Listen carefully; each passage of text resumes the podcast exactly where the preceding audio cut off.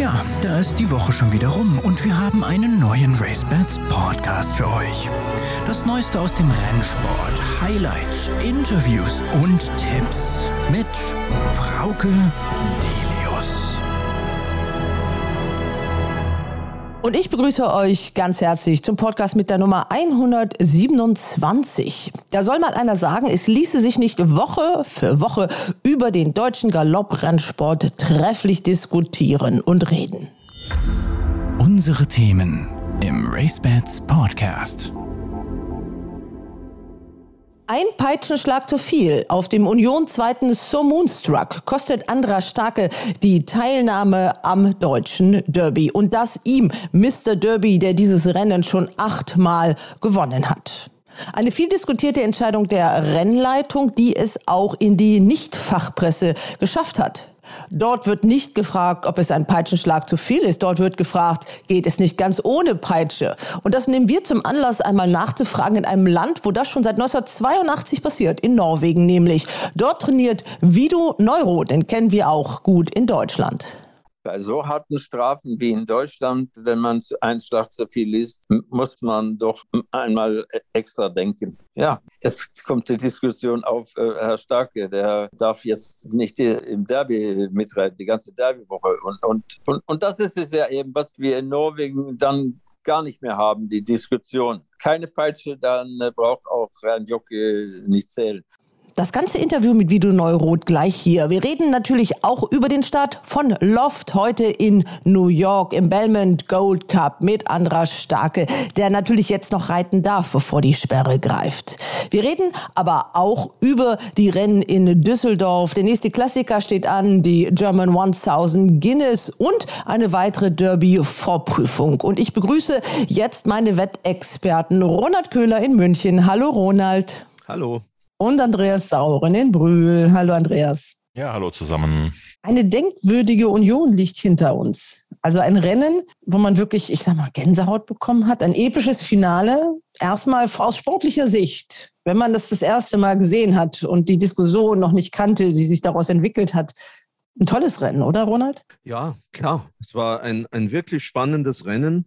Ja, mit einem Sieger, den ich übrigens angesagt habe, wenn ihr euch erinnert. Ich ja, gesagt, du hast gesagt. Samarco gewinnt die Union und so Moonstruck das Derby. Also der erste Teil der Vorhersage ist schon mal eingetroffen. Schauen wir mal, ob der zweite auch eintrifft. Aber klar, es war ein tolles Rennen und man hatte natürlich das Gefühl, dass der So Moonstruck eigentlich schon fast zu Hause ist. Und dann ist dieser Samarco ein solcher Kampfterrier, das ist ja unglaublich. Und hat sich da noch vorbeigekämpft. Ja, es war ein toller Renntag, es war ein tolles Rennen.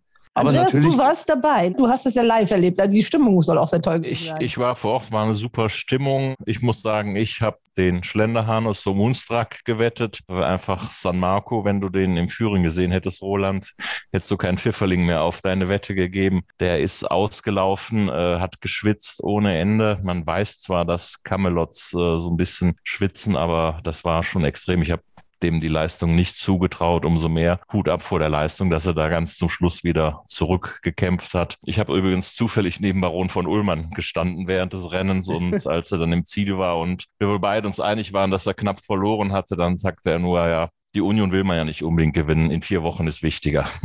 Ja, ja, ich bin da total bei dir. Das hat man ja auch im Livestream gesehen. Ich habe dem Christian, unserem Wettkumpel, sofort gepostet, San Marco kann dieses Rennen eigentlich nicht gewinnen, so wie er aussieht. Aber man sieht, es ist manchmal ja. kommt es anders, als man. Insofern, diejenigen, die in Hamburg im Derby sind, man muss sich nicht wundern, wenn er sehr stark schwitzt vorm Rennen. Er hat trotzdem Leistung gezeigt am letzten Sonntag. Ja, zum Derby kommen wir noch und äh, was uns diese Union äh, diesbezüglich gebracht hat. Wir haben ja dann auch noch das Listenrennen in Düsseldorf, sicherlich auch noch richtungsweisend dafür. Die Rennleitung ist dann aktiv geworden und sie hat sich sicherlich nicht leicht gemacht. Nicht ganz direkt nach dem Rennen, sondern die haben dann später, haben sie sich das nochmal angeguckt, haben Babaujan nachgezählt, weil das fast bei denen noch ein bisschen auffälliger war. Der Peitscheneinsatz, der hatte fünf. Und dann haben sie bei Andrasch geguckt und dann haben sie bei Andrasch noch einen Sechsten gesehen. Dieser Sechste ist anders. Das ist eigentlich nur so ein Klaps auf die Schulter gewesen, aber Regeln sind Regeln. Ja, und ich muss sagen, ich bin froh, nicht wegen irgendeiner Wette oder wegen sonst was. Ich bin froh, dass Sir Moonstruck nicht mit Hilfe dieses Regelverstoßes gewonnen hat, weil sonst hätten wir wieder einen klassischen Sieger, der mit einer Regelverletzung gewonnen hat. Und das kann ja auch nicht der Sinn der so oft beschworenen Leistungsprüfung für die Zucht sein.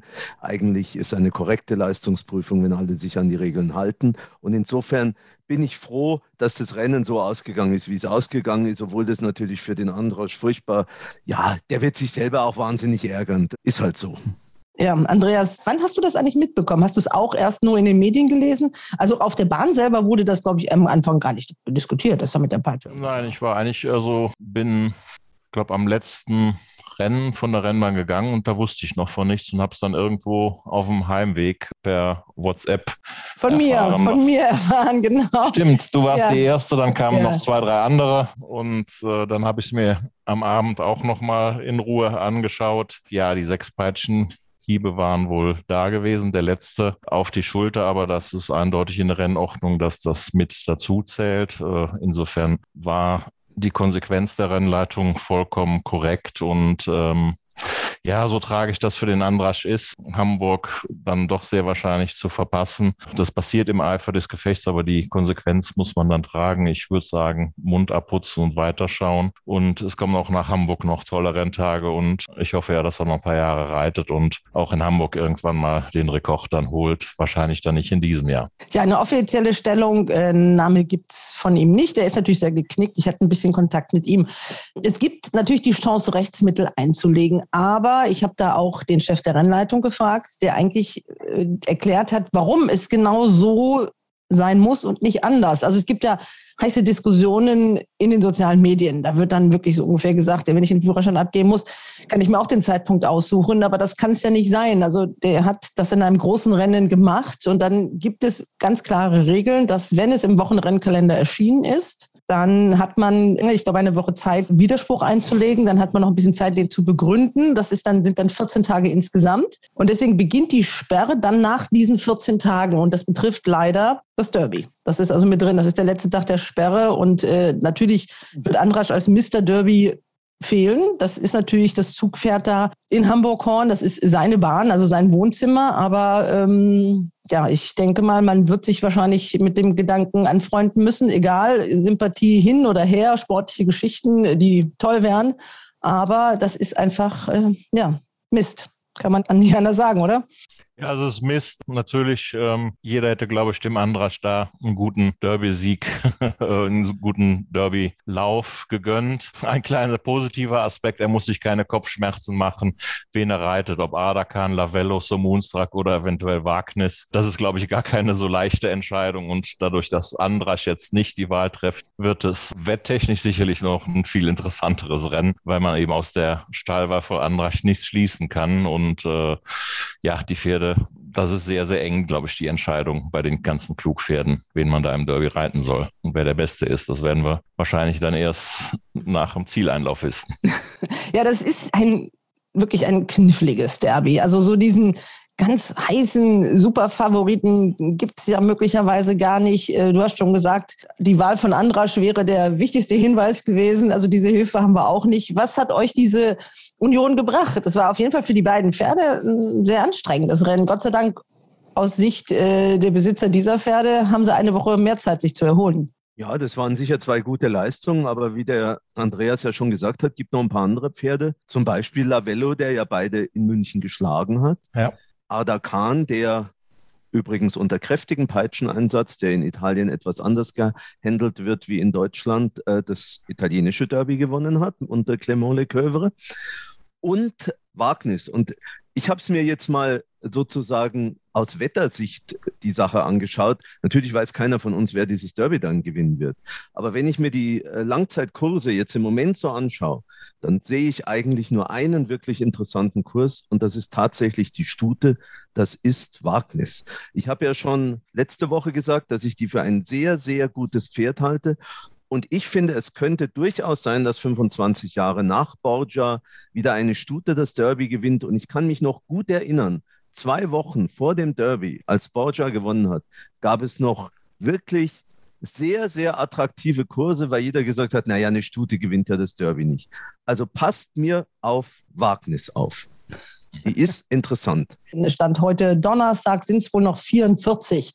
Also da kommen noch zwei Rennen, glaube ich, die entscheidend werden. Und das eine werden wir heute jetzt in unseren Wetttipps behandeln. Das ist in Düsseldorf. Und jetzt geht es aber erstmal um unser Schwerpunktthema und das dreht sich auch nochmal um das Thema Peitsche. Ich habe es angedeutet, äh, die Leute schreiben ja so viel in den sozialen Medien. Andreas, du hast es auch verfolgt, glaube ich. Der Herr Köhler ist ja nicht mehr bei Facebook, aber du hast das alles gelesen. Also äh, die Leute schreiben sich ja wirklich die Finger wund und das wird heiß diskutiert. Und da wird immer wieder erwähnt, dass es doch in Norwegen oder in Skandinavien so ganz anders ist mit der Peitsche. Da darf zum Teil gar keine Peitsche mehr eingesetzt werden. Und da gibt es einen Trainer, den kennt ihr auch alle, Vido Neuroth nämlich. Der war auch immer mal wieder in Deutschland, hat auch das Winterquartier jetzt, glaube ich, in Köln gehabt. Ja, der war in Köln gewesen, jetzt über Winter, ja. Genau, ist gebürtig aus Duisburg, deswegen kann er so gut Deutsch, ist aber seit 50 Jahren Trainer und das hauptsächlich in Norwegen. Und da habe ich mit ihm gesprochen und wollte einfach mal wissen, wie ist das denn, Pferderennen ohne Peitsche zu machen? Denn wir reden über Dinge wie gesellschaftliche Akzeptanz, wir reden über Tierschutz, wir reden darüber, dass der Rennsport ja wirklich in der Kritik steht. Und da gab es auch einen bemerkenswerten Artikel das heißt bemerkenswert, aber einen Artikel in der Kölner Tageszeitung, der viel gelesen wird, mehr als die ganze Fachpresse zusammen. Und da war zu hören, das kann man auch als Meinung so vertreten, dass auch fünf Schläge fünf zu viel sind. Ja, und da wollte ich wirklich wissen, wie geht das? Pferderennen ohne Peitsche und ist das alles, funktioniert das alles reibungslos? In Norwegen seit 1982 schon. Das heiße Thema der Woche. Ich begrüße in Norwegen Vido Neuroth. Hallo, Herr Neuroth. Hallo. Ja, man kennt Sie hier in Deutschland, weil Sie hier auch trainiert haben, immer mal wieder. Und man kennt Sie auch wegen eines Pferdes. Mir fällt da spontan Appel du Maître ein. Also dem haben Sie immerhin ein Grupperennen gewonnen. Aber da, das war nicht das einzige gute Pferd, was Sie hier hatten. Nein, ich hatte auch einen Wildvogel, der sehr gut war in Deutschland, war Zweiter in einem Gruppe 1 Rennen und mehrere Pferde auch von uns. Solando war Dritter im deutschen Derby, untergestuft auf dem vierten Platz. Okay. Sie leben jetzt aber wieder in Norwegen und trainieren immer noch Rennpferde. Das ist meine 50. Saison als Trainer dieses Jahr. Und äh, ich habe noch äh, immer 30 Pferde im Stall. Also, Sie sind noch aktiv. Sie sind gut befreundet mit Erika und Lutz Meder. Und Erika kann ja auch nicht aufhören. Nein, wir kennen uns schon sehr lange. Ich werde wohl, mein Sohn wird irgendwann übernehmen. Ich habe mich noch nicht entschieden, wann. Also Sie kennen sich aus, Sie kennen die Verhältnisse in Deutschland, Sie kennen die Verhältnisse in Norwegen und äh, Sie haben sicherlich auch das Union-Rennen gesehen. Armer Herr Starke. wir wollen jetzt gar nicht darüber reden, sondern wir wollen darüber reden, weil sich aus diesen, dieser Sperre und diesen sechs Peitschenschlägen, also diesem einen zu viel, natürlich wieder eine Diskussion ergeben hat. Auch die Kölner Tageszeitung hat berichtet und eine Journalistin, die nicht im Sport zu Hause ist, hat das sehr gut zusammengefasst, muss man sagen, kommt aber am Ende dazu und sagt, dass das eigentlich irgendwas ist, was die Menschen gar nicht sehen wollen, nämlich die Peitschenschläge überhaupt. Und auch jeder Schlag wäre einer zu viel, auch wenn es die fünf gewesen wären. Jetzt sind sie in Skandinavien und da wird das anders gehandhabt. Wie denn? Also in Deutschland sind fünf Peitschenschläge erlaubt. In Skandinavien ist das ganz anders. Wie ist es denn bei Ihnen? Also in Norwegen ist kein Peitschenschlag erlaubt, schon seit etlichen Jahren. Zuerst fingen wir an mit Peitschenbrauchen nur auf die Schulter. Dann wurde das natürlich von den Jockeys zu viel angewendet und dann wurde keine Peitsche mehr angewendet. In Schweden hatte man bis voriges Jahr drei Schläge und das gleiche in Dänemark. Aber in Schweden äh, haben wir eine tierärztliche Beachtung von den Pferden vor dem Rennen und auch nach den Rennen. Und da man da einen Peitschenschlag äh, auf dem Pferd wieder sehen konnte, dann wurde natürlich die Stimmung schlecht. Und daraufhin hat man sich entschieden, in Schweden auch keine Peitsche mehr zu benutzen. Und die Dänen sind dann auch gefolgt. Das ist ja in Deutschland, ich sag mal, haben alle es so gelernt. Es ist, wenn man sagen Tradition, aber alle Jockeys, die jetzt aktiv sind, haben es mit Peitsche gelernt und sagen auch immer, das wäre erstmal so die Frage, ähm, dass es gar nicht geht, auch aus Sicherheitsgründen, wenn man ganz ohne Peitsche auf dem Pferd sitzt. Wie ist das denn?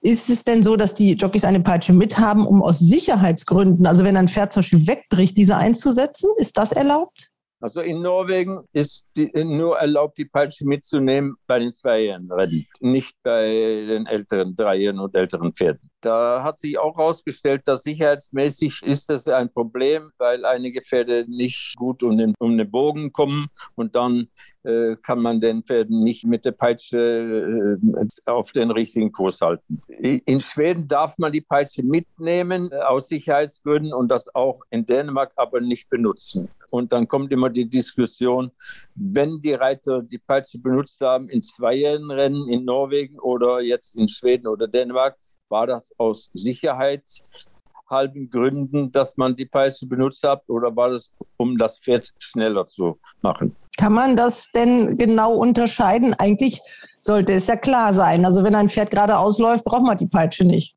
Nein, aber die Diskussion ist ja immer wieder da und darum hat man sich entschieden, da in Norwegen, dass kein Reiter die Peitsche auf den dreijährigen Elternpferden mitnehmen darf, um die Diskussion nicht mehr zu haben. Und was macht ein Reiter dann, wenn das Pferd eben nicht so gut um die Kurve kommt und äh, ganz woanders hin will? Viele Chancen ja, hat er ja nicht so unbedingt. Es sind kurze Bügel, es ist äh, nicht so wie auf dem Reitpferd.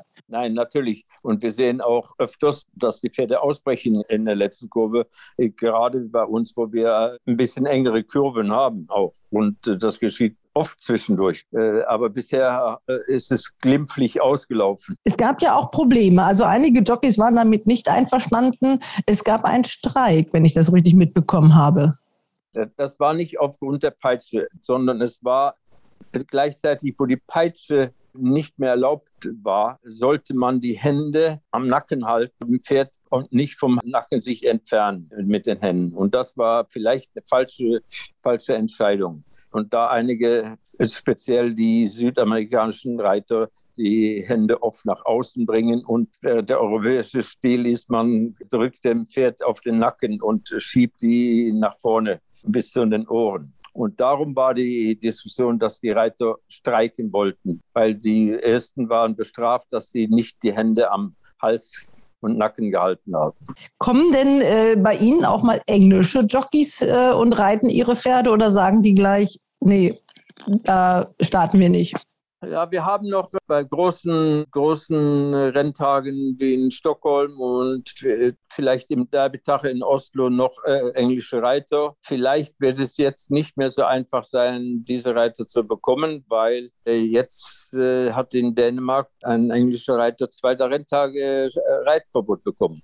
Also diese Sperren gelten dann ja auch international. Das heißt, dann kommt ein englischer Jockey, äh, darf die Peitsche gar nicht einsetzen und muss dann noch die Zügel anders halten, als er es gewohnt ist und wird dann dafür bestraft. Das heißt, es wird schwieriger, auch international äh, mitzuhalten, auch ernst genommen zu werden, weil die Engländer sind ja noch weit davon entfernt, glaube ich. Äh, die haben auch noch mehr Peitschenschläge erlaubt als in Deutschland. In England sind es wohl sieben, in Deutschland sind es fünf und in den skandinavischen Ländern, wie wir gehört haben, gar keine Peitsche mehr. Also das passt ja nicht gut zusammen, oder? Nein, natürlich nicht. Und man muss ja auch gleichzeitig sagen, dass in Skandinavien hat man versucht, man fing an, dass die, die Arme nicht so hoch gehalten wurden bei Peitschenschlagen. Dann wurde dann nur drei Schläge. Die Peitschen sind ja jetzt wattiert, nicht wie früher, äh, sondern die, die machen vielleicht mehr einen, äh, einen Schlag als weh zu tun. Aber das, das zu diskutieren mit den Tierschutzvereinen und Leuten, die das äh, so sehen, da ist die große Schwierigkeit. Also Sie klingen so, als ob Sie nicht äh, total begeistert werden über die Regelungen, die in Ihrem Land äh, herrschen. Nein, ich meine, so mit drei Schlägen und mit battierten Peitschen, das tut den Pferden nicht weh und Sicherheitsgründe. Und unser Problem ist, und das wird auch äh, überall so weitergehen, die Jockeys finden dann immer neue Art. Zum Beispiel, wenn man die Peitsche in der Hand hat, man wirbelt mit der Peitsche rum, um die Pferde weiter zu fördern. Die Hände kommen weg vom Pferd und nach außen und man stört das Pferd, das daneben kommt. Das sind Sachen, die auch nicht gerecht sind. Das Ziel ist ja auch, oder die Jockeys haben ja auch die Aufgabe, in einem sportlichen Wettkampf die Pferde ja, als Erster durchs Ziel zu bringen. Also das erwartet ja auch jeder. Das erwartet der Besitzer, das erwartet der Trainer. Also dass die natürlich bemüht sind, alles, alle Hilfsmittel zu nehmen, ist ja auch verständlich. Aber ohne Peitsche, ähm, es funktioniert ja bei ihnen. Es gibt eine Studie aus Australien, wo gesagt wird, dass man eigentlich, wenn man das vergleicht, die Pferde mit Peitsche nicht schneller sind und auch äh, die Rennen eigentlich, äh, ja, gar nicht so viel anders gelaufen werden. Sie haben das gerade gesagt, dass es eben doch Probleme gibt, weil in der Studie war es zum Beispiel so, dass gerade beim Lehrlingsreiten ja immer nur diese lieben, netten Pferde genutzt worden sind. Aber es gibt ja auch Pferde, die schwieriger sind.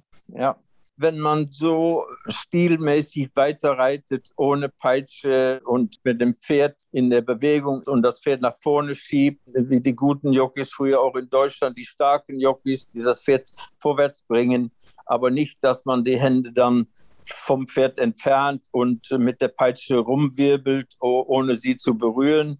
Und solche Dinge, das macht auch, äh, das, das macht gar nicht äh, den gleichen Eindruck vom schönen Rennsport, finde ich. Das machen die Jockeys dann bei Ihnen, im, die haben ja schon gesagt, bei den älteren Pferden dürfen sie die Peitsche gar nicht mitnehmen, aber bei den zweijährigen äh, Rennen, wo die Peitsche noch mitgenommen werden darf, da veranstalten die dann sowas. Ja, das in Norwegen und äh, das Gleiche wird ja jetzt auch geschehen in, in Schweden. Jetzt äh, ist zurzeit Pause und Ruhe, weil die Jocke streiken wollen, aber man findet dann äh, eine Art und Weise mit den Händen äh, und äh, jetzt braucht man auch die Zügel und das ist auch nicht erlaubt und dann werden laufen Jockeys bestraft, weil sie die Zügel benutzen, um das Pferd anzuspuren. Und, und da kommt auch jedes Mal die Diskussion. Wenn man dazu kommen würde, dass ohne Peitsche man aber wie in alten Zeiten, wo die letzten 200 Meter zum Ziel geritten wird, mit, mit den Händen am, am, am Hals und am Kopf, dann äh, wäre das äh, okay. Ideales Beispiel ist ja vielleicht dieser Arc-Ritt von René Picholek auf der Äquator Tasso. Die letzten äh, Meter, also das wäre dann der perfekte Stil. Ja, der gute Stil von äh, Reitern ohne Peitsche, der ist noch immer am besten aufgehoben. Das andere ist ja nur, um andere zu stören. Es gab ja auch in Deutschland, das hat ein bisschen nachgelassen, das wird, äh, liegt auch daran, dass ein Jockey im Moment nicht mehr da ist. Der hat so ein bisschen diesen doch etwas derberen französischen Reitstil eingeführt, indem man dann versucht hat, indem man so in den Sattelplumps das Pferd nach vorne zu treiben. Das haben dann einige junge Jockeys auch nachgemacht, haben sie wahrscheinlich auch mal gesehen. Das gehört dann sicherlich auch dazu, zu dem, was sie meinen, dass man alles Mögliche versucht, um ein Pferd voranzutreiben. Ja, das hat das Sommelier hat das eingeführt in Frankreich. Mein Sohn hat das auch ein bisschen nachgeeifert äh, mit Erfolg. Das sind alles so Sachen, die dann mit der Schönheit nichts mehr zu tun haben, aber effektiv kann es sein. Ja, wo ist denn jetzt der Königsweg? Also in Deutschland, wir haben ja auch den Dr. Stefan Oschmann, der ja auch jetzt Besitzer des letztjährigen Derby-Siegers war von Sisfahan, aber auch Besitzer vom Vater von Sisfahan, nämlich von Isfahan, wo es ja diesen Derby-Prozess gab, auch wegen zu viel Peitschenschlägen. Der Mann ist aber auch Tierarzt und der hat auch gesagt, es muss sich auch für die öffentliche Meinung etwas ändern. Die Menschen wollen das nicht sehen, dass Pferde mit einer Peitsche geschlagen werden. Hat sich das in Skandinavien geändert? Sind die Tierschützer zufrieden, wie es jetzt läuft? Ja, von Tierschützern jetzt ist, ist Ruhe. Ich habe noch nichts gehört. Sie sind zufrieden, auf jeden Fall in Norwegen. Und das werden die auch in Schweden und in Dänemark sein. Die Tierschützer Sie sind zufrieden, aber andere sind nicht so zufrieden. Und da kommt ja der gute Weg. Wie wird der Reisstil sein, um am meisten effektiv zu sein? Und da wird in Skandinavien sehr experimentell gesucht von den Reitern, hört man so ein bisschen raus bei Ihnen. Ja, wir, wir haben ja unterschiedlich. Wir haben unsere skandinavischen Reiter, wir haben äh, einige englische Reiter und viele südamerikanische Reiter, die alle unterschiedlichen Stil haben. Und das finden Sie, ja, das finden Sie auch alles, es ist auch nicht optimal so. Nein, ich finde das nicht optimal, weil, weil dann stört man mehr den Gegner und äh, hofft, das Pferd nicht die freie Bahn zu geben, um, um vorwärts zu kommen, als sein eigenes Pferd zu, weiterzutreiben. Und als Trainer kann mir das nicht äh, gefallen. Die Rennleitung äh, werde ja auch nicht damit zufrieden sein. Darum kam ja die Streitfrage auf. Also komplizierter, als man es denkt. In Deutschland sind, wie gesagt, fünf Peitschenschläge erlaubt. Äh, es wird da natürlich unterschwellig jetzt ein bisschen diskutiert, auch durch den starke Fall jetzt, ob man das nochmal reduziert, gerade weil die Diskussion ja jetzt auch wieder in den normalen Medien angekommen ist. Wo ist die Grenze für Sie? Sie haben jetzt schon was von drei Schlägen gesagt. So hat es in Skandinavien ja auch angefangen. Ja. Das Problem wird immer sein, ob man drei erlaubt oder fünf erlaubt. Wenn die Reiter äh, gewinnen wollen und sich vergessen und, äh, und dann kommt ein extra Schlag und man wird disqualifiziert. Man wird nicht disqualifiziert, weil man bestraft nicht den Besitzer, sondern den Reiter mit Reitverbot. Ich weiß nicht, ob das irgendwie aufhören wird äh, beim Reitern. Da wird immer wieder einer, einer im Endkampf äh, einen Schlag zu viel geben oder, oder zwei und gewinnt das Rennen und nimmt die Strafe ein. So ist das bei uns auch. Ist das denn sportlich fair, wenn jemand mit Mitteln, also auch gegen die Regeln verstößt und dadurch gewinnt, also wie es jetzt beim Isfahan Derby vielleicht war, es ist ja eigentlich dann nicht sportlich fair. Und der Jockey nimmt dann vielleicht, also für einen Derby-Sieg, nimmt er das natürlich in Kauf. Nein, natürlich ist das nicht fair. Und darum hat man in Norwegen gesagt, keine Peitsche, keine Schläge und auch kein Peitsche mitnehmen, nur bei Zweijährigen, damit man nicht immer zu diesen Streitfragen kommt und auch nicht Pferde disqualifizieren muss oder Reiter wegnehmen muss. Jetzt äh, in Norwegen ist das äh, keine Sache mehr. Wenn man aber die Pferde disqualifizieren würde, dann denke ich mir, würden sich die Jockeys nicht mehr verzählen, oder? Also Jockeys haben eine Tendenz im Endkampf, sich zu vergessen, mit, mit zu zählen. Und, äh, und es wäre auch nicht richtig, wenn ein Pferd disqualifiziert wird, weil ein Jockey einen Schlag zu viel nimmt. Äh, wenn das Pferd auch leicht gewinnt, das würde dann gar nicht richtig sein. Also für uns, auch für mich als Trainer und auch für den Besitzer ist das nicht der richtige Weg, dass ein Pferd disqualifiziert wird, weil der Reiter zu oft schlägt. Jetzt haben Sie das Finale der Union leider nicht gesehen. Es war wirklich das, was man episch nennen kann. Also das war zum Zuschauen, wenn man das mit der Peitsche kam ja auch viel später erst auf. Das war am Anfang gar nicht so die Diskussion, weil da haben sich zwei Jockeys wirklich die ganze Gerade runter wirklich fast duelliert. Also Sir Moonstruck führte und dann kommt der Samarko wie so ein Terrier da von hinten an und Baujan Musabayev, also die haben sich nichts geschenkt und hinter es war eigentlich ein tolles Duell. Also das ist das, da haben sie auch Verständnis für, dass dann auch so ein anderer Starke, so ein Vollprofi wie der, dann doch nochmal einen Schlag zu viel gibt? Bei so harten Strafen wie in Deutschland, wenn man einen Schlag zu viel liest, muss man, muss man doch einmal extra denken. Es ist ja, ja, es kommt die Diskussion auf, äh, Herr Starke, der darf jetzt nicht im Derby mitreiten, die ganze Derbywoche. Und, und, und, und das ist es ja eben, was wir in Norwegen dann gar nicht mehr haben, die Diskussion. Keine Peitsche, dann äh, braucht auch ein Jockey nicht zählen. Und man kann doch den guten Reitstil mit Hände und das Pferd vorbringen. Und dann ist es auch so, viele Rennen sehen sehr schöner aus, wenn die Reiter äh, wirklich mit Händen und Füßen, wie wir früher immer gesagt haben, jetzt nicht mehr die Füße, sondern Händen und ein gutes Finish reiten. Und je mehr fit ein Jockey und je stark ein Jockey, je besser. In Deutschland ist es auch schon so, dass zum Beispiel englische Jockeys gesucht worden sind, die jetzt natürlich mit Starke das auch mitbekommen haben. Und das wird schwer, die nach Deutschland zu kriegen, obwohl da noch fünf Schläge erlaubt sind, weil die gesagt haben, die Regeln sind uns zu streng. Und auch wie die Rennleitung dahin guckt, das ist uns zu streng. In England ist das ein bisschen lockerer noch. Also ich weiß nicht, ob dieser letzte Schlag von Starke, der ja eigentlich ja, fast wie so ein versehentlicher Wischer war auf die Schulter. Ähm, in England hätten die, glaube ich, das gar nicht gezählt, oder? In, in England äh, äh, hätten das nicht gezählt, sagten Sie das? Ja. Höchstwahrscheinlich nicht. Und dann geht es ja immer wieder, wer hat was gesehen? Die Rennleitung sieht auch nicht alles. Ja, die haben sich den Film natürlich mehrfach angeguckt. Ja. Also ich glaube, die Diskussionen gehen immer weiter und es wird immer schwieriger sein, die besten Reiter von Frankreich, England, Irland nach Skandinavien oder nach Deutschland zu bekommen, wenn man, wenn man die Peitsche gar nicht mehr benutzen äh, darf. Aber vielleicht ist es besser, wenn man keine Peitsche mehr benutzen darf, dann brauchen die Jockey auch nicht mehr zu zählen. Jetzt äh, wäre es ja ein Wunschtraum, das klappt ja auf anderen Ebenen auch nicht, dass man das mal international einheitlich macht, dass man wirklich Regeln hat, die überall gelten. Also wie es in anderen olympischen Sportarten beispielsweise ja auch ist. Ist das utopisch in diesem Sport, weil jeder doch sein eigenes Süppchen kocht? Also dann müsste ja so eine Nation wie England einfach mal so ein Vorreiter sein. Und dann würden ja alle anderen vielleicht nachziehen. Aber im Moment sind wir davon weit entfernt. Also solange werden vielleicht die Engländer und andere auch nicht, auch nicht mehr die Peitsche benutzen können, weil die Tierschutzvereine werden mehr und mehr lautbar. Und das wird vielleicht zum Schluss ein Ende der Peitsche werden. Aber ich habe einen Artikel gelesen von Kirsten Rausing, die große Züchterin in England, und ich kann nicht verstehen, warum die Schweden die Peitsche weggenommen haben, wo die Peitsche wattiert ist und keinen Schaden macht. Kirsten Rausing hatten wir, das können Sie nicht wissen, auch schon in unserem Racebets Podcast. Also Sie haben hier prominente äh, Vorgängerinnen hier. Die ist ja in Schweden groß geworden. Also die weiß, die weiß ja, wovon ja. sie spricht. Ja.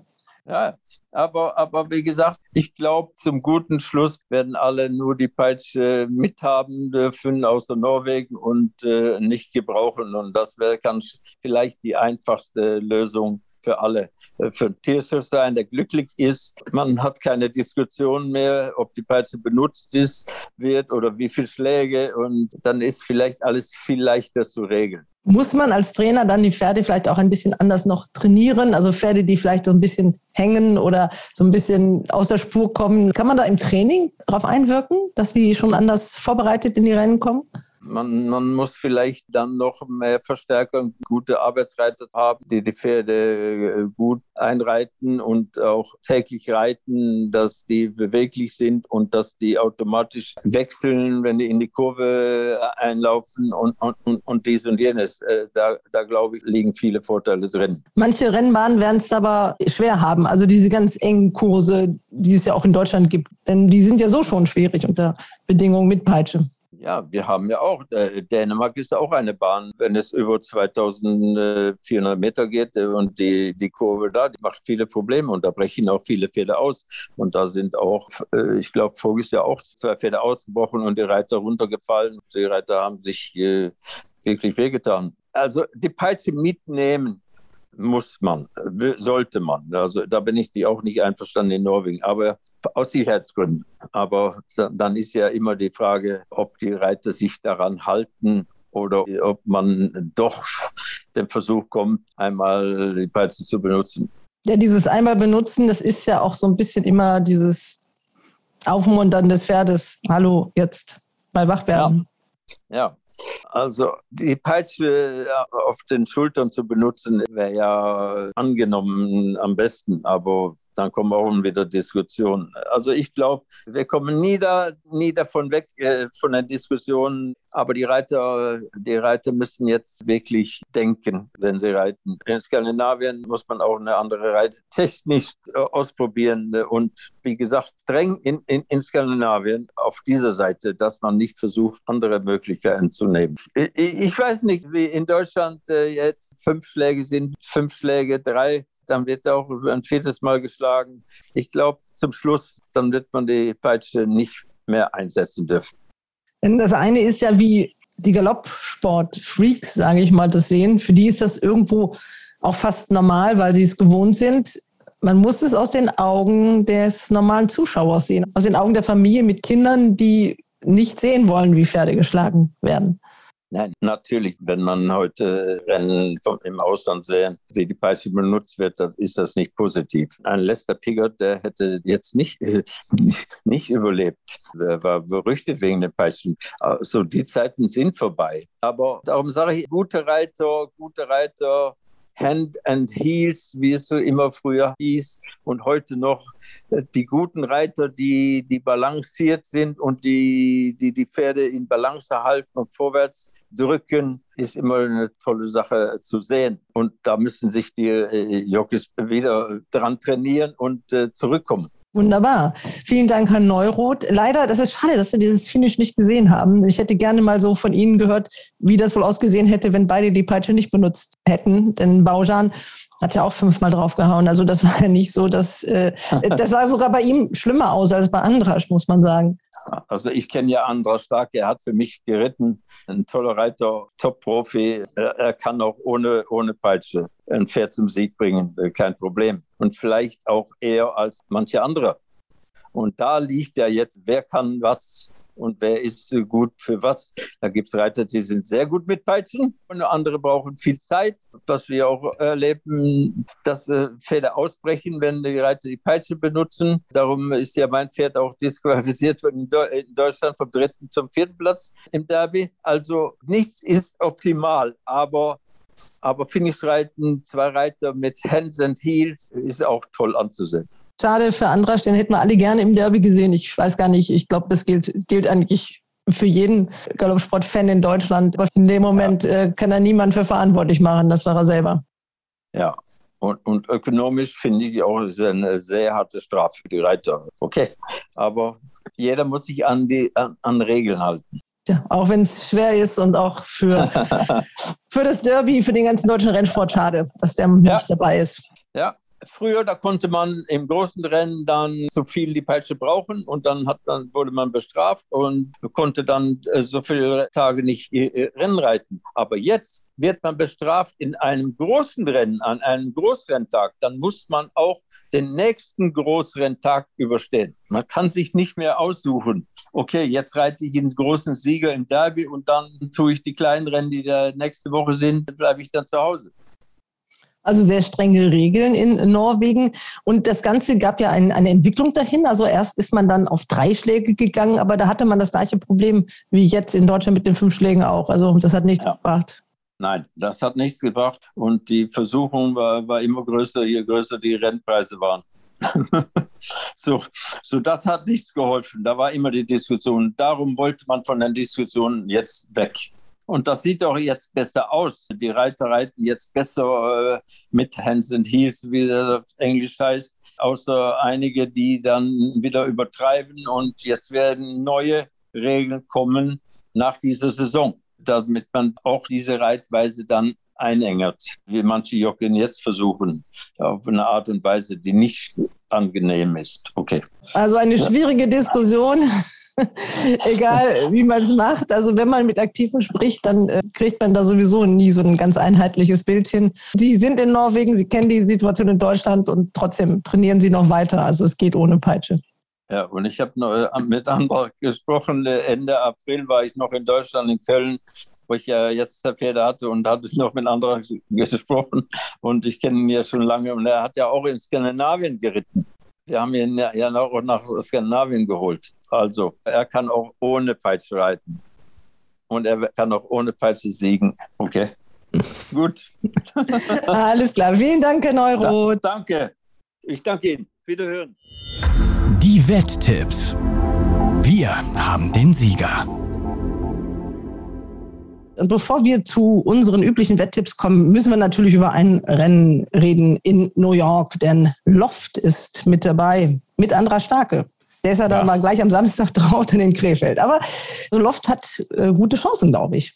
Ja, ich habe es noch nicht so richtig durchanalysiert, das Rennen, aber er hat sich ja sicherlich zu einem der besten Steher in Deutschland entwickelt. Und äh, meine Erfahrung ist so, dass in Amerika ja, das können auf den ganz weiten Distanzen doch relativ überschaubar ist. Ich bin sehr gespannt. Also er wird mit Sicherheit da glaube ich, eine gute Vorstellung abgeben. Die Form, die er zuletzt gezeigt hat, müsste eigentlich reichen für ein amerikanisches Steherrennen. Ich weiß allerdings nicht, ob noch andere ausländische Gäste kommen. Ich habe, wie gesagt, noch nicht sehr intensiv mich mit dem Rennen beschäftigt. Oder du hast dir das Starterfeld schon mal angeschaut? Ja, ich habe einmal kurz durchgescrollt, habe nur gesehen, äh, die voraussichtlichen Quoten, ob die dann so kommen, das weiß man ja nicht, aber auf der Website von, von Bellman Park, da steht er im Moment mit 4 zu 1 als zweiter oder dritter Favorit drin. Er hat Startbox 1. Ja, also ich würde auch sagen, gefühlsmäßig muss er da schon eine Chance haben. Also und auch eine Siegchance haben, finde ich. Ja, eine Sympathiewette muss man ja einem äh, deutschen Pferd, das New York erobern will, auf jeden Fall mitgeben, denke ich mal. Es ist ein Einladungsrennen, also dieses Kuma International war die Eintrittskarte für das Team dahin und die sind alle schon mächtig aufgeregt und können hoffentlich äh, mit einem Erfolg wieder in den Flieger steigen. Für Andrasch wird es ja eine kurze Reise. Der darf ja noch reiten. Ich habe es eingangs gesagt, 14 Tage, weil er mit er seine Engagements, die er angenommen hat, äh, auch alle durchführen kann. Und die Sperre würde dann eben am 20. Juni beginnen und dann 14 Tage dauern.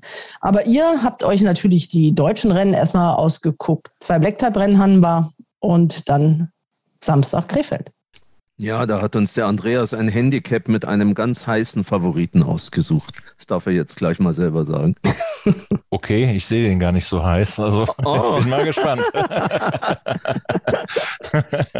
Wollte dich jetzt ein bisschen aus der Reserve locken, genau. Ja, ja, wir haben ein Rennen in Krefeld, das Hauptrennen dieses doch überschaubaren Samstagsrenntags, aber immerhin, wir haben Samstagsrennen, ein Ausgleich 3 über 2050 Meter.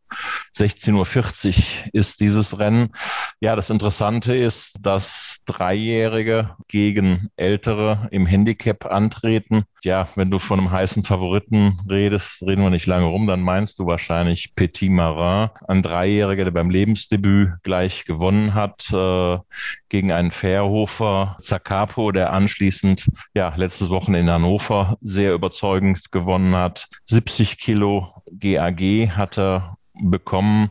Ähm, sicherlich ein ganz interessanter Kandidat, ob der unschlagbar ist, da bin ich mir nicht ganz so sicher. Also es ist oft so, dass zu der Zeit ja viele Dreijährigen sich doch noch schwer tun im, im Handicap, aber den kann man glaube ich schon gut wetten. Äh, wer beim Lebensdebüt ja doch so leicht gewinnt, der sollte schon gute Chancen haben. Aber für mich gibt es auch Gegner, die Nummer eins und die Nummer zwei, Sovereign State, Lady Charlotte, die sind zuletzt gegeneinander gelaufen in dem Rennen, wo Agia dieser, ja, dieses steigerungsfähigste Pferd von Markus Klug ganz überlegen gewonnen hat, der ist einfach andere Ware. Da gab es nichts gegen die zu essen. Aber Lady Charlotte, die eine tolle Saison hinliefert, war Zweite dazu. Sovereign State, ja, ein, ein Viertellängen zurück, ähm, Dritter.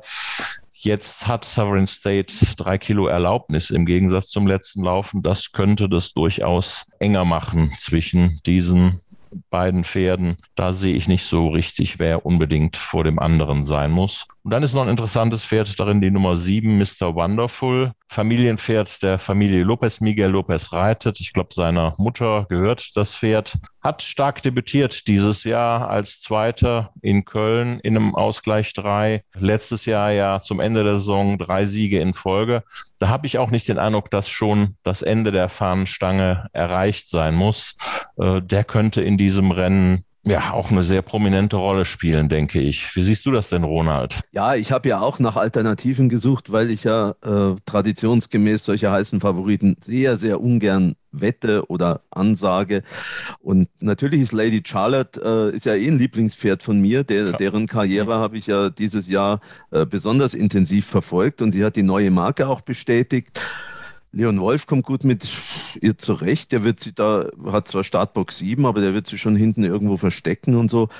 Aber ich glaube nicht, dass es gegen Petit Marin wirklich Opposition gibt, auch wenn es da nur eine Quote von, naja, ich tippe mal 2,2 oder so irgendwas geben wird.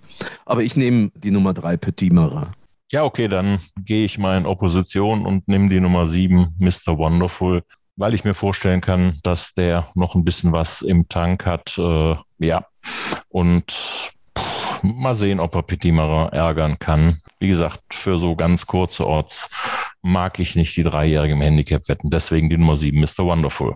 Also, die Wettexperten haben sich entschieden. Es geht um das sechste Rennen in Krefeld, der Preis des Weingutes Schloss Johannesberg.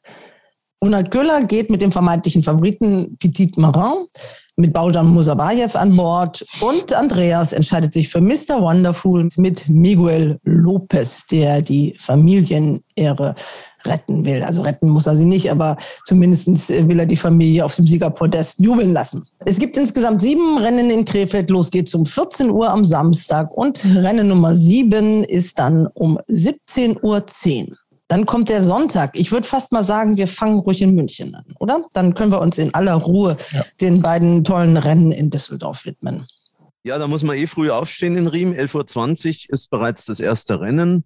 Wir haben uns den Ausgleich 2 über 2200 Meter ausgesucht. Das ist das fünfte Rennen.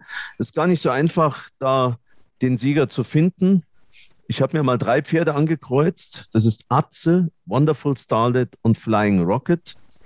Wonderful Starlet, da hatte Michi Figge ja irgendwie Mumm in Baden-Baden, aber Wonderful Starlet hat doch etwas enttäuscht. Nach dem eigentlich guten zweiten Platz in München, wo Wonderful Starlet nur von Siluto geschlagen wurde. Flying Rocket hat ewig pausiert, äh, ein Jahr lang, und lief aber in Baden-Baden nach der sehr langen Pause als Fünfter gar nicht so verkehrt, mhm. wenn auch weit vom Sieger entfernt. Immerhin ist man gleich mal in Baden-Baden angetreten, also das Pferd könnte jetzt wieder den vollen Schwung haben. Und schließlich Atze, im letzten Jahr Auktionsrennsieger in Halle über 2200 Meter. Die Distanz ist sicher die Grenze 2-2 für Atze, aber Atze ist ein später Typ, steigerungsfähig. Der Stall von Roland Schubasch kommt jetzt auch immer besser in Schwung. Michael Abig hat ein bisschen Nachholbedarf, was die Siege äh, betrifft nach seiner Verletzungspause. Aber vielleicht kommt auch Michael Abig ja jetzt äh, besser in Schwung. Ich würde mich in diesem Rennen für die Nummer 4 Atze entscheiden. Okay, das macht mir die Entscheidung etwas leichter. Ich finde auch, das ist ein sehr schwer zu wettendes Rennen. Irgendwie kann man Argumente für jedes der sieben Pferde finden. Ähm, aber ich will noch zumindest ein viertes Pferd in den Ring werfen. Das ist Smudo aus dem Reckestall. Der war letztes Jahr auch zum Ende der Saison hervorragend in Schuss, drei Rennen gewonnen und hat gleich, wie ich finde, vor ja, drei, vier Wochen in Düsseldorf sehr stark debütiert. Er kam dort als Jahresdebütant raus, war gleich Dritter zu Fellow und The Conqueror. The Conqueror hat genau dieses Rennen, was du eben in Baden-Baden beschrieben hast, ganz überlegen gewonnen. Fellow sicherlich ein Pferd, äh, was auch noch was im Tank hat. Ähm, dieser Smudo den halte ich für gefährlich und ich muss sagen, ich war so zwischen Atze und Smudo am Schwanken gewesen. Hatte auch leichte Tendenzen Richtung Atze, aber wenn du Atze nimmst, dann nehme ich Smudo. Wenn man euch so hört und ich weiß, um was es geht, dann ist das schon sehr witzig. Also mit Atze und Smudo und die Tendenzen ja, okay. da. Aber es geht um Pferderennen. Ja. Und manchmal heißen die Pferde. Das also das ist der Preis der MIG-Fonds, das fünfte Rennen, dann Ausgleich 2 in München. Da gibt es insgesamt acht Rennen. Äh, Ronald, du hast es gesagt, äh, auch wieder ein bisschen im Zeichen der PMÜ. Früh aufstehen, 11.20 Uhr das erste Rennen und das letzte dann um 15.05 Uhr. Die Hauptbahn, das ist Düsseldorf. Da haben wir ein klassisches Rennen und wir haben eine wirklich spannende Derby-Vorprüfung, weil jetzt sind so langsam die letzten Gelegenheiten für die Pferde, die sich noch nicht für Hamburg qualifiziert haben. Und da habt ihr sicherlich ganz genau hingeschaut. Ich habe es jetzt gar nicht im Kopf, welches ist zuerst. Das Listenrennen wahrscheinlich. Das Derby-Trail, genau, das kommt zuerst und das ist um 15.20 Uhr das vierte Rennen, Grafenberger Derby-Trail über 2200 Meter, also genau wie die Union, 200 Meter kürzer noch. Als Dem haben wir letztes Jahr den Derby-Sieger gesehen, Sisfahan, der ist da allerdings nur Zweiter geworden. Also schon ein Rennen, was richtungsweisend sein kann.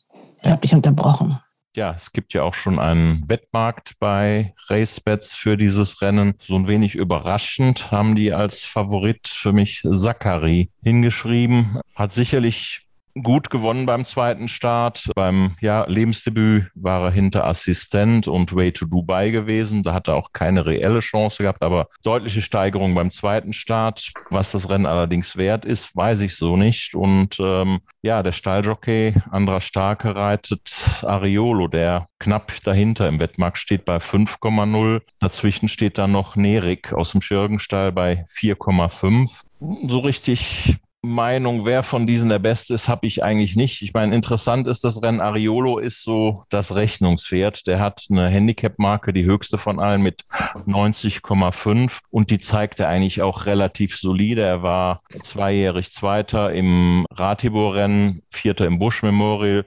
Fünfter jetzt in Baden-Baden im Derby-Trial, aber gar nicht weit geschlagen bei einem etwas merkwürdigen Rennverlauf. Das war mehr ein Sprint. Also der kann so solide seine 90 Kilo und wer den schlägt, schlägt, der sollte auch im Derby vorne mitmischen können. Die drei sind eigentlich so die interessantesten Pferden in dem Rennen. Ich habe aber noch einen, äh, ja, eigentlich einen, einen chancenreichen Außenseiter, wo ich aber sehe, dass der sehr stark gewettet ist. Das ist aus dem Wöhlerstall. Bukara, der ist sogar noch sieglos, ist ein einziges Mal gelaufen, war Dritter gewesen in dem Rennen, was Donner Earl gewonnen hat. Aber der hat mir verdammt gut gefallen da. Das ist so ein richtig kräftiger Isfahan-Fuchs, der sicherlich den ersten Start noch gebraucht hat guten Speed zum Schluss gekommen, hat da keine reelle Siegchance hatte, aber da könnte deutliche Verbesserungen kommen beim zweiten Start. Dass man jetzt direkt in Listenrennen geht, deutet vielleicht darauf hin, dass man durchaus noch Pläne Richtung Derby hat. Mir ist auch aufgefallen, äh, er war als einer der ersten in diesem Rennen mit Jockey angegeben. Ja, der ist schon interessant. Die Quote allerdings 8,5. Ich habe gedacht, dass man für einen Sieglosen vielleicht dreistellige Odds bekommt. Aber Siehst du sonst noch jemanden, Roland, oder wie ist deine Meinung zu den Pferden? Nee, ich sehe genau die gleichen Pferde, die du auch genannt hast. Interessant ist ja, dass Sakari in den Derby-Wettmärkten von diesen drei Favoriten wirklich der ist, der am niedrigsten steht. 25 bei RaceBets. Mhm.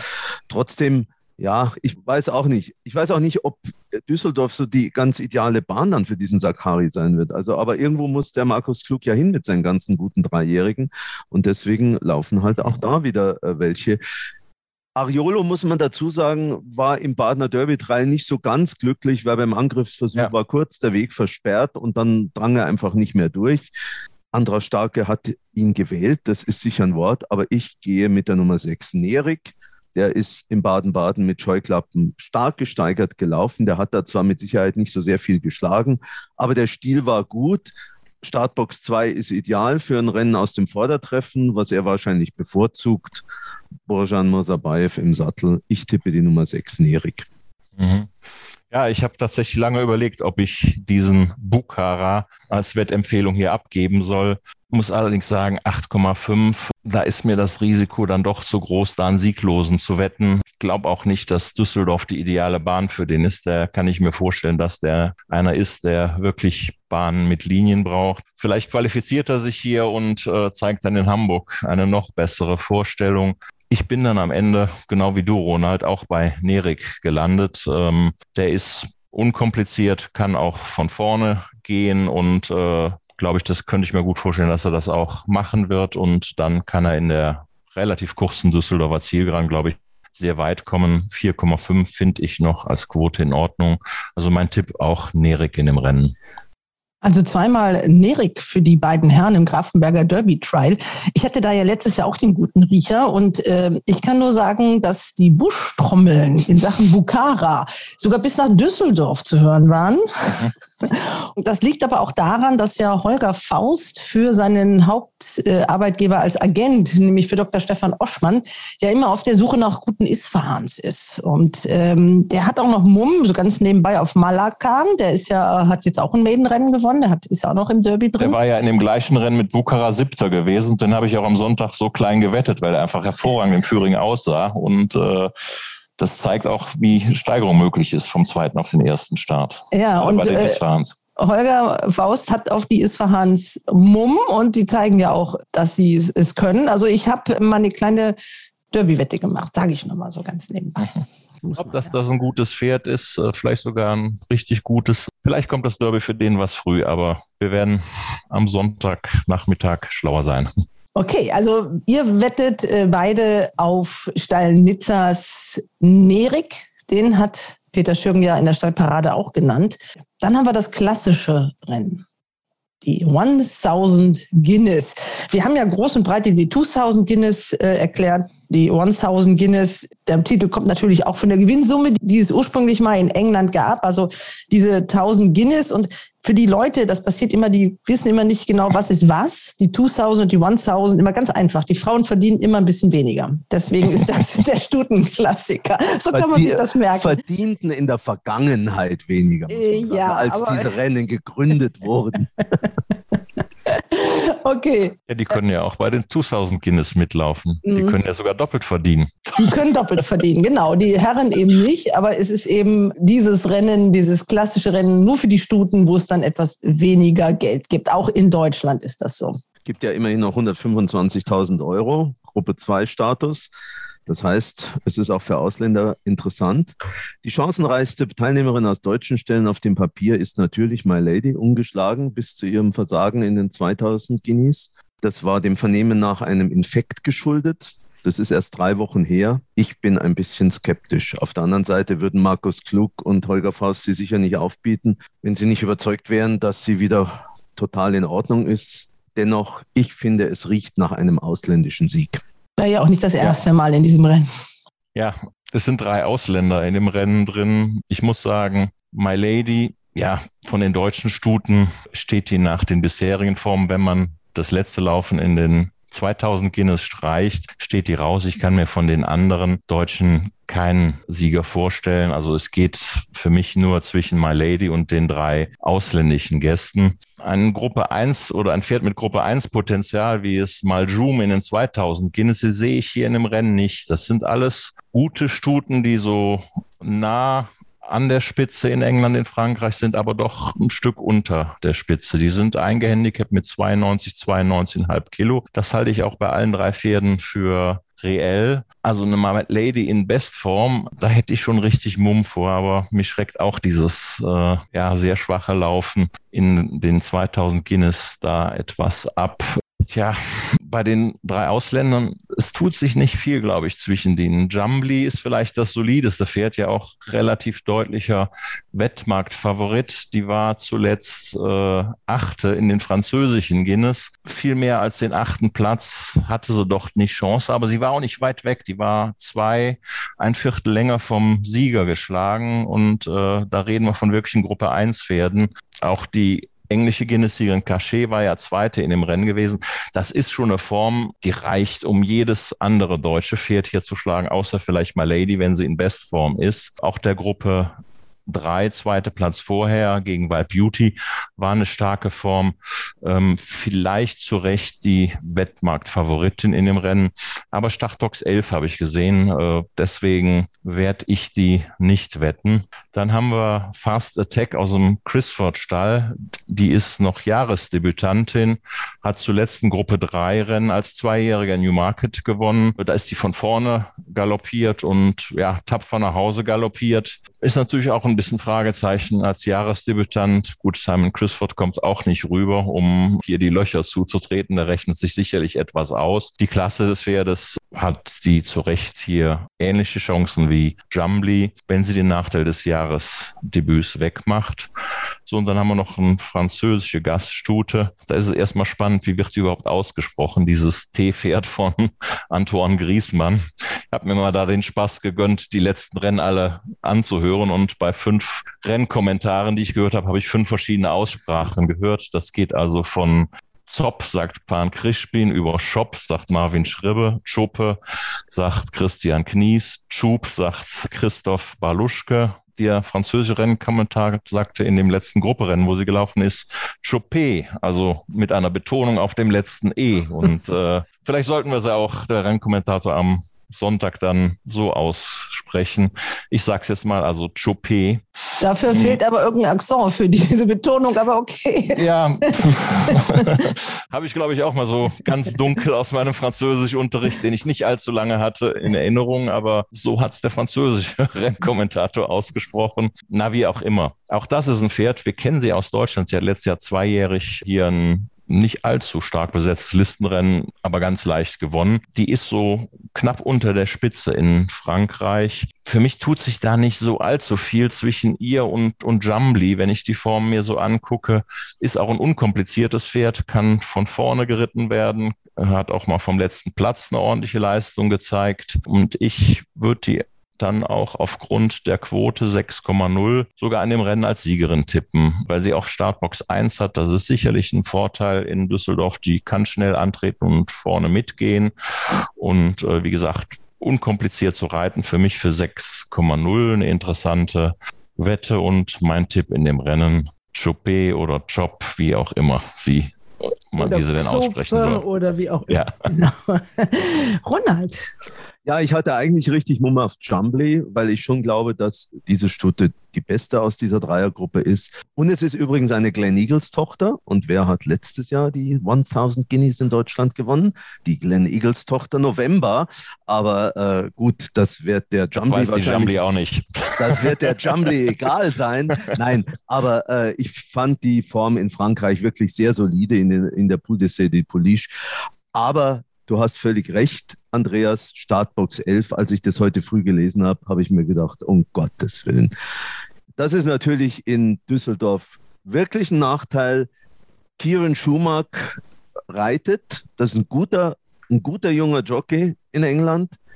Aber der muss sich da wirklich irgendwas einfallen lassen, weil diese, das wird ja. schwierig aus der Elf. Also, äh, mein unkompliziert ist sie, die habe ich auch ein paar Mal gesehen. Ja, ja. Die kann auch aus jedem Rennverlauf was machen. Äh, aber Startbox 11 ist schon wirklich. Er muss sich halt ein bisschen zurücknehmen und schauen, dass er irgendwie eine Deckung kriegt. Und wenn ihm das gelingt, dann, dann hat er eine allererste Chance. Wenn nicht, dann hat er mit Zitronen gehandelt. Ich entscheide mich in dem Rennen tatsächlich für die Jahresdebütantin, für Fast Attack das ist eine Stute, die unbedingt guten Boden braucht. Die ganzen Formen, die sie zweijährig auf weichem Boden gezeigt hat, die kann man eigentlich vergessen. In Deauville hatte sie zudem noch Eisenverlust. Natürlich gibt es eine Pause seit Oktober wird möglicherweise nicht ganz freiwillig gewesen sein, dass man sie jetzt erst rausbringt. Ich habe heute mit unserem Freund David Connolly Smith telefoniert, der natürlich mit Chris Ford Kontakt hatte, der nämlich die Jockeybuchung vermittelt hat. Adri de Vries wird reiten und ich muss sagen, ich finde das in dem Fall wirklich eine gute Lösung. Adri de Vries hat ja mit Lansat, wie wir wissen, vor zwei Jahren die 1000 Guineas gewonnen, hat sie, glaube ich, zehn Jahre vorher schon mal mit einer Stute von Helmut von Fink gewonnen, kennt einfach die Bahn, hat internationale Erfahrung. Und wenn man David glauben darf, da muss man natürlich immer ein bisschen was abziehen bei seinen Aussagen zu den englischen Pferden, dann ist Chris Ford bester Dinge und sagt, wir würden nicht kommen, wenn wir uns nicht sehr gute Chancen ausrechnen würden. Also ich versuche es mal mit Fast Attack, der Nummer zwei. Also die Entscheidung von Ronald für die englische Gaststute Fast Attack und Andreas ist auf Frankreich abonniert. Der wettet die Nummer 10, ja, wie nennen wir sie jetzt? Äh, Choupé. Choupé, also Frankreich. Es klingt französisch, es klingt ganz gut mit Aurélien Lemaitre. Eigentlich hätten wir in diesem Rennen Holly Doyle sehen sollen. Weiß jemand, warum die nicht kommt? Das ist schade. Ich weiß es nicht, nein. Sie war eigentlich hier angemeldet. Auch der Düsseldorfer Reiter- und Rennverein hat noch eine Instagram-Story gemacht, dass sie kommt. Also die erfolgreichste Rennreiterin aus England, die auch jetzt im Loftrennen mit beteiligt ist in, in New York mit einem Frankel. Ich weiß jetzt den Namen nicht. Out mit, warte mal, wie war's? Genau. Outback oder so ähnlich. Ich gucke jetzt nochmal. Diamond Gold Cup. Da steht aber überall noch René drin als Reiter, ne? Outbox heißt das Pferd. Outbox, hm. ein Frankel-Sohn. Also die trifft dann auf Andra Starke gegen Loft, aber leider wiederholt sich das Duell nicht in Düsseldorf. Finde ich schade. Aber Katrin und ich werden da sein. Also Katrin kommt wieder aus Hamburg, um sich das klassische Rennen anzugucken. Also sie entdeckt die Westbahnen. Mhm. Bist du auch da, Andreas? Noch nicht final entschieden, aber ich kann es mir vorstellen, dass ich ähm, nach meiner Düsseldorf komme, ja. Ja, dann sieht man sich ja vielleicht. Gibt es noch irgendwas? Ach Gott, das Ding der Woche, mein Gott, ich vergesse das fast immer wieder. Habt ihr euch sicherlich richtig Gedanken drum gemacht. Und äh, da geht es natürlich, dass ihr aus allen Rennen weltweit euch das aussucht, wo ihr sagt, da habe ich richtig Mumm drauf. Und jetzt das Ding der Woche. Ronald, was hast du für ein Rennen? Ich bin am Sonntag in Frankreich. Wo bist ich bin du? am Sonntag in Riem. Ich muss die lokale Dann fang du mal mit, Flagge mit Riem an. Und zwar gehe ich ins vierte Rennen, den Ausgleich 3 über 2000 Meter. Da versuche ich es mal mit dem tschechischen Gast, mit Sedget. Das ist ein Pferd, das hat in Hoppegarten als Zweiter zu Siluto wirklich eine tolle Form gezeigt, hat an der Spitze lange standgehalten und ging dann in einen Ausgleich 1 in Baden-Baden, wo er 13 Kilo gegen sein Handicap lief und der gute Jan Werner, der Jockey, sich auch noch irgendwie sich das ausgedacht hat, dass er richtig Vollgas gibt vorne und sich da ein Privatduell mit Siluto geliefert hat, was dann dazu geführt hat, dass am Ende die beiden Pferde letzter und vorletzter waren.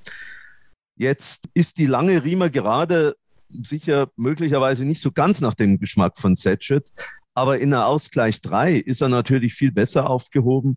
Und wenn diese Hoppegartner Form, wo er Zweiter zu Siluto war, der dann anschließend nochmal gewonnen hat, wenn das keine Eintagsfliege war, dann muss er in diesem Rennen wirklich eine sehr gute Chance haben. Und ich versuche das im vierten Rennen Riem mit der Nummer 2 Setchet. Interessante Wette, was da immer der Ronald immer so in diesen Ausgleichsrennen so ausgräbt. Ähm, aber bist du in München, Ronald? Oder ist dir das zu früh? Ich glaube, ich schaue nach dem Frühstück äh, den Stream an. Andreas, du bist in Frankreich. Wo? Ich bin in Frankreich am Sonntag in Paris-Longchamp. Da ist noch nicht die endgültige Starterangabe, aber die Vorstartangabe. Ich gehe mal fest davon aus, dass das Pferd läuft. Die Rennen sind auch terminiert. Ich habe gesagt, am Sonntag ist Ladies Day, dann bleibe ich auch bei Stuten, sogar auf der gleichen Distanz, 1600 Meter. Da gibt es eine halbe Stunde vor den deutschen Guinness ein Listenrennen für dreijährige Stuten und da läuft eine Stute aus dem Fabre-Stall, Godolphin, die Besitzer. Ja, muss ich sagen, das ist eines der interessantesten Spätstarter, die ich äh, bis jetzt in Frankreich gesehen habe. Sunflare heißt die Stute, die Nummer 6. Die ist erst Ende April überhaupt ins Renngestehen eingestiegen, hat ein relativ harmloses Debütantenrennen, aber völlig überlegen gewonnen, von vorne aus äh, sehr eindrucksvoll. Da habe ich mir die schon vorgemerkt für höhere höhere Aufgaben. Danach kam dann ein Klasse 1 Rennen vor zweieinhalb Wochen. Auch das hat sie gewonnen, diesmal mit ganz anderer Taktik vom letzten Platz, fast aufreizend lange an letzter Stelle geblieben. 100 Meter vorm Ziel hätte man kein Pfifferling auf dieses Pferd als Siegerin mehr gewettet. Äh, aber dann hat sie einen unheimlichen Speed gezeigt. Ja, der hat mich so an Maljum erinnert. Und äh, sie hat am Ende dieses Rennen dann doch noch mit dreiviertel Länge Vorsprung gewonnen. Jetzt läuft sie den dritten Lebensstart in einem Listenrennen und ich glaube auch, dass das vielleicht nur eine Durchgangsstation für diesen Pferd zu noch höheren Aufgaben ist. Ähm, ich muss auch sagen, wenn die in den deutschen Guinness gelaufen wäre, die hätte ich getippt in dem deutschen Guinness. Also ich halte wirklich sehr, sehr viel von dieser Sunflare. Ich glaube, dass die gut genug ist, hier so ein Listenrennen in Frankreich zu gewinnen. Auch wenn da jetzt nochmal drei, vier Kilo Steigerung gegenüber dem letzten Class 1 Rennen verlangt werden. Ich traue das unbedingt zu und äh, ich glaube auch, dass das ein Pferd ist für bessere Grupperennen auf Dauer. Also in Frankreich, in Longchamp, das fünfte Rennen um 15.50 Uhr, hier steht's, die Nummer 6, Sunflare. Für Godolphin, die blauen Farben. Für Godolphin, André Frabe. Jockey steht noch nicht fest, einen Tag vor der endgültigen Startangabe. Okay, dann haben wir das Ding oder die beiden Dinger der Woche und freuen uns auf ein hoffentlich schönes Rennwochenende wieder. Es regnet in Düsseldorf ziemlich viel, aber die Bahn kann das, glaube ich, da oben auf dem Grafenberg wegstecken. Wir haben aber ja es soll, glaube ich, dann auch in den nächsten Tagen nicht mehr regnen. Ich habe eben mir noch nochmal die Wetter-App angeguckt. Also der Regen heute wird wohl bis auf vielleicht ein paar ganz kleine Tropfen der letzte gewesen sein. Bis Sonntag und am Sonntag ist gutes Wetter angesagt. Also kein Grund, nicht zum Grafenberg zu gehen. Okay, ihr Lieben, dann sage ich ciao und äh, bis nächste Woche. Macht's gut. Danke euch. Ciao. Ciao, ciao. Und das war's für heute. Wir sind nächste Woche wieder für euch da.